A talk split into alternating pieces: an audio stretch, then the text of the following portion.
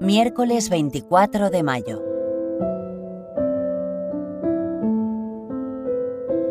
Santifícalos en la verdad.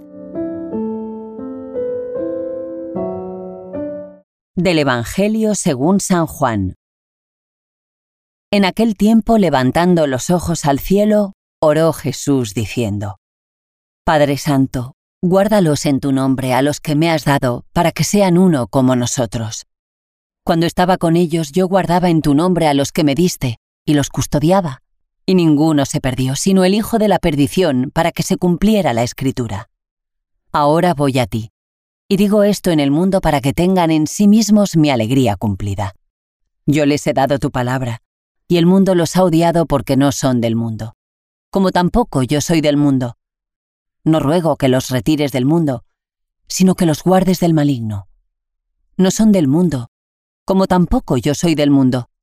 Santifícalos en la verdad. Tu palabra es verdad. Como tú me enviaste al mundo, así yo los envío también al mundo. Y por ellos yo me santifico a mí mismo, para que también ellos sean santificados en la verdad.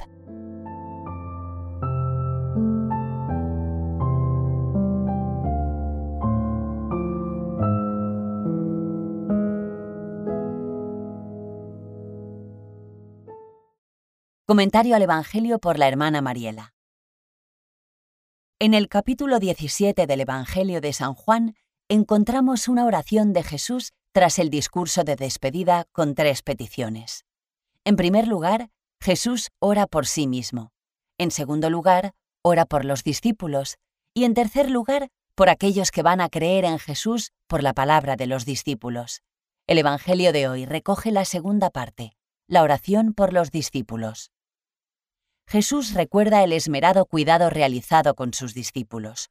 Los ha guardado y los ha rodeado de una protección tal que ninguno de ellos se ha perdido, excepto el hijo de la perdición, Judas.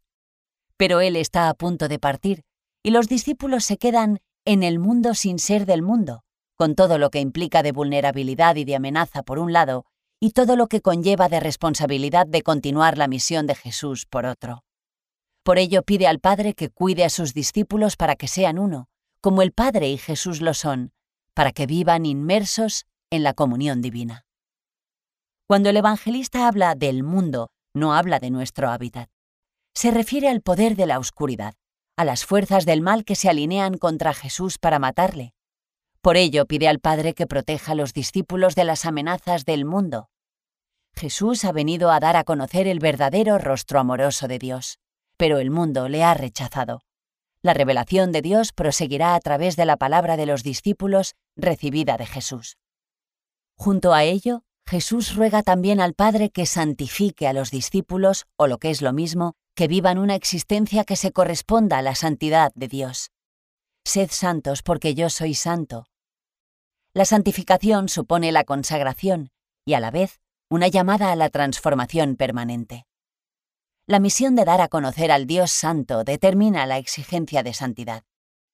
Alegraos y regocijaos. El Señor lo pide todo. Y lo que ofrece es la verdadera vida, la felicidad para la cual fuimos creados.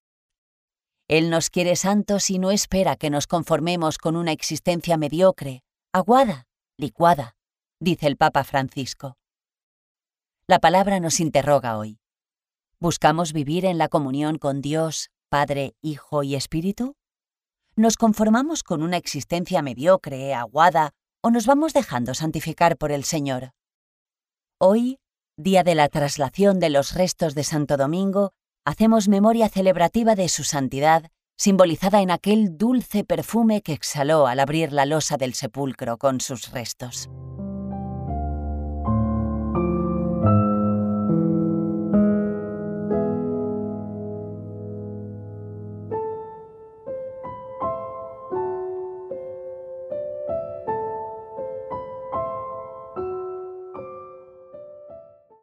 Comentario al Evangelio de hoy por Dominicos.